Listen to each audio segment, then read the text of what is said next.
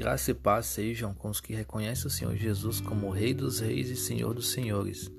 O verso-chave desta mensagem está localizado em Apocalipse, capítulo 19, versículo 16.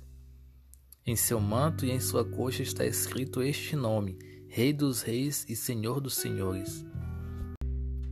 Jesus possui dezenas de atributos, dos quais ser o Rei dos Reis e Senhor dos Senhores atestam a sua soberania.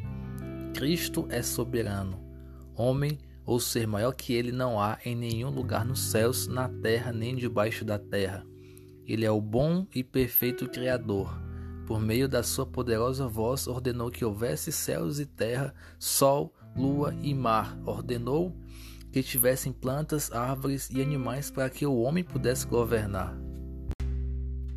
Somente quem é o dono de tudo pode ceder o direito de governo a outrem o universo, os anjos, os homens, os demônios, toda a criação de suas mãos lhe deve respeito e reverência. Se não temem, são passíveis de dor e sofrimento.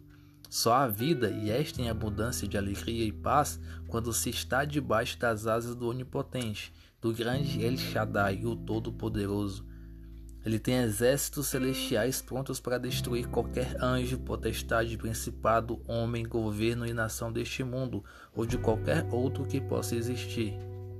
Ele tudo governa, tudo está debaixo do seu domínio.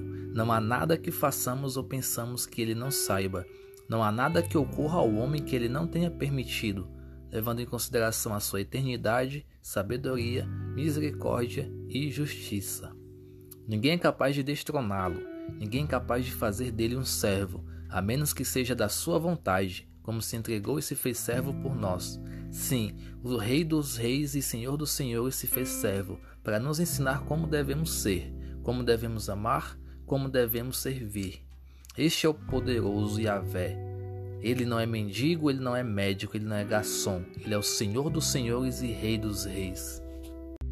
A minha oração é para que conheçamos e reconheçamos quem Jesus é, a fim de que prestemos a devida devoção, temor e adoração que ele merece, e paremos de tratá-lo como um garçom que passa os dias anotando os nossos pedidos egoístas, que paremos de pedir e comecemos a agradecer, porquanto para nós é motivo de honraria servir o Rei dos Reis e sermos considerados seus amigos.